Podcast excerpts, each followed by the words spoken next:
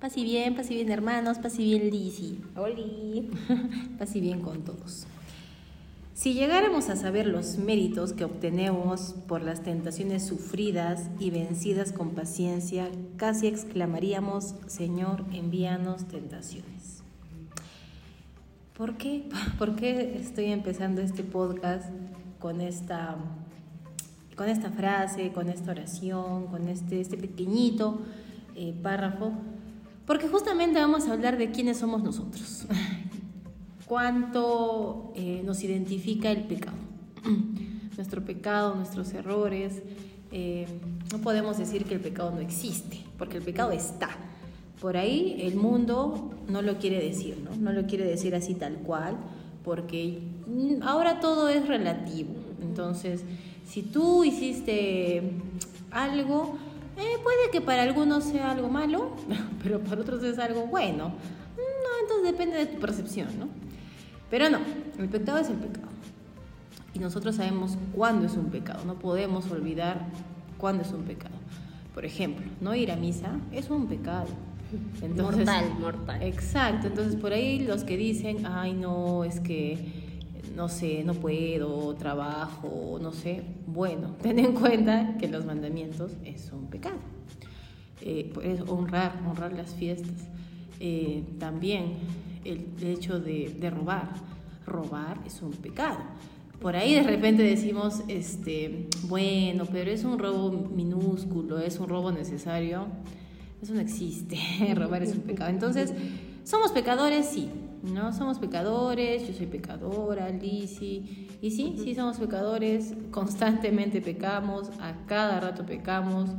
Eh, pero eso somos, eso somos. Creo que es importante que podamos identificarnos como aquel em, cuando Jesús estaba en la cruz y tenía a dos ladrones, ¿no? A su, a su costado. Y uno de ellos, mientras lo juzgaba y le decía, oye, bájate pues de la cruz, tú que eres pues el Señor, el Hijo de Dios, el otro decía, qué pecador soy. Y más grande pecador todavía, ¿no? O sea, él no, él no se veía pues igual que el Señor, al contrario, se daba cuenta que el Señor era bueno, que no había pecado en su ser y, y lo que estaba pasando era injusto, pero él se veía pecador. Entonces, em, somos pecadores. Así que Lizzie, el pecado nos identifica, el pecado es parte de nosotros, eh, pero ¿cómo hacemos para vivir con el pecado? Este, por ejemplo, San Pablo en su carta a los Romanos 3.9 eh, nos dice, ¿no? En conclusión, llevamos ventaja los judíos, no en todo.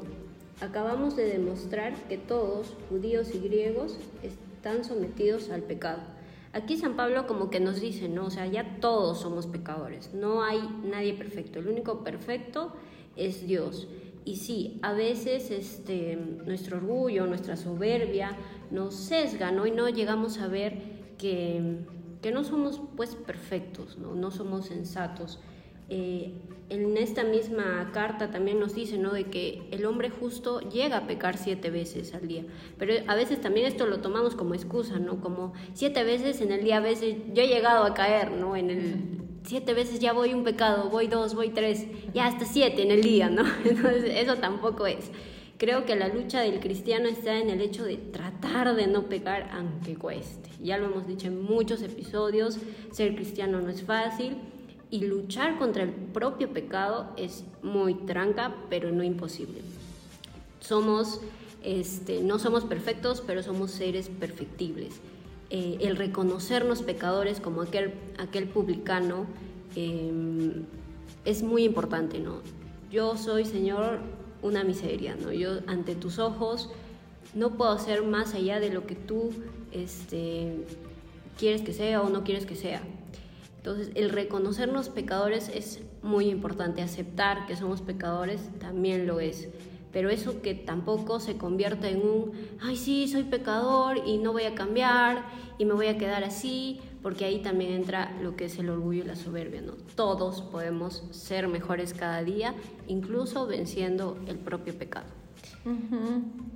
Y bueno, también algo que, recuerdo ahora también de Francisco, de San Francisco de, de, Asís, es que si bien es cierto, él se consideraba el más pecador de todos, a pesar de que Francisco en su vida era una persona de penitencia, una persona que eh, ayunaba, una persona que oraba, una persona que eh, de alguna otra manera daba testimonio del amor de Dios en su vida, pero a pesar de eso, igual se consideraba el más pecador de todos, en esa humildad. Y también, pues, de alguna otra manera, eh, el, que, el, hecho de que de repente se consideraba pecador y de alguna otra manera nosotros, que somos conscientes del, del daño que hace el pecado, hay un dolor del cual este, pagamos, ¿no? Hay un dolor. Eh, en este caso, por ejemplo, el cargar la cruz. El cargar la cruz también implica todo aquello que, que, nos duele, todos aquellos pecados que de repente no podemos dejar.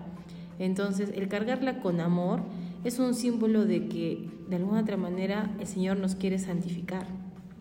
Entonces, cargar nuestros pecados, aceptar, eh, ojo, cargar con nuestro, nuestros pecados, aceptar que somos pecadores, pero no, no llegar al conformarnos, ¿no? Al que bueno, sí, nunca seré perfecto, ¿no? Nunca voy a poder ser un santo, nunca, no, no va por ahí, sino el hecho de que sí, aceptamos quiénes somos, estamos en la lucha de, de poder ser mejores, pero también aceptamos de que aquí en este mundo si sufrimos, si padecemos, si tenemos que, llorar, va a ser también para santificarnos. Si en algún momento el Señor cuando ya nos llame, pues en la tierra habremos pagado por esos pecados.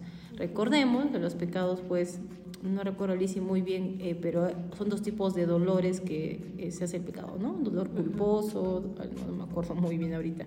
Pero entiendo yo que aquí, en la tierra, sí, hay una consecuencia del pecado. Tú te confiesas, tú vas y ¿qué te dice el Padre?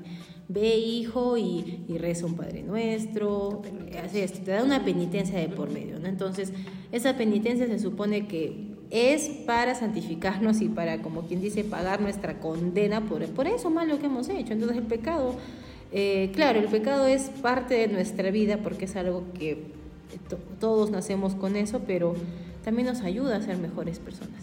Y cuando el Señor nos llame, pues también tendremos que pagar esos pecados. Por eso rezamos por las almitas en el purgatorio. No podemos dejar de rezar por esas almas porque se están santificando aquellos familiares que ya eh, conocemos que se han pues partido y han partido, amigos, tenemos que rezar por su alma porque seguramente en este momento están pasando por, em, por ese momento donde el Señor evalúe su vida, donde el Señor diga qué tanto amaste, qué tanto hiciste, eh, cuáles fueron tus pecados, si te arrepentiste o no.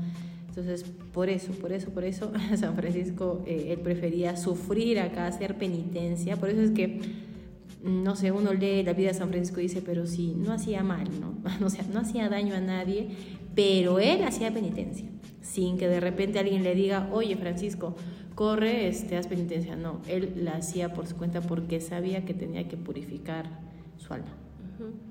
Eh, y si estás en este proceso, ¿no? De reconocerte pecador, de repente en esta cuaresma todavía no te has confesado, eh, puedes hacerlo, ¿no? Puedes acercarte, puedes hacer un buen examen de conciencia y no desanimarte. Creo que el demonio es tan astuto que nos puede engañar hasta en eso, no eres pecador y así te vas a quedar. Y no, no es así.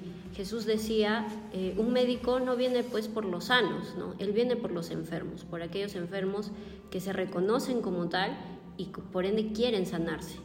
Entonces te invitamos a que sí, todos somos pecadores, todos somos este, una miércoles, pero sin embargo tenemos que acudir al médico de médicos que es nuestro Señor Jesucristo. Así, que es.